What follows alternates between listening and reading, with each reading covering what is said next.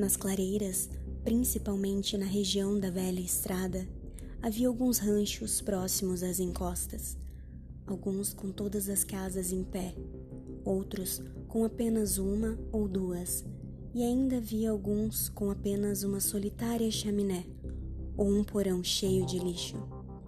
As ervas daninhas e as silvas reinavam, e seres silvestres furtivos rastejavam por entre a relva baixa. Sobre aquele cenário pairava uma névoa de inquietação e opressão, um toque do irreal e do grotesco, como se algum elemento vital de perspectiva ou chiaurusco estivesse distorcido. Não estranhei o fato de os forasteiros não quererem ficar por lá, pois aquela não era uma região para se passar a noite. Era bem parecida com uma paisagem de Salvator Rosa, ou com uma xilogravura proibida de um conto de terror. Mas, mesmo com tudo aquilo, não era tão ruim quanto a charneca queimada.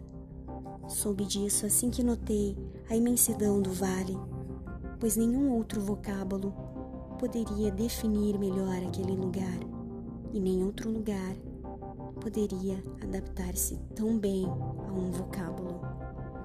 Era como se o poeta tivesse cunhado a expressão logo após ter avistado aquela região em particular.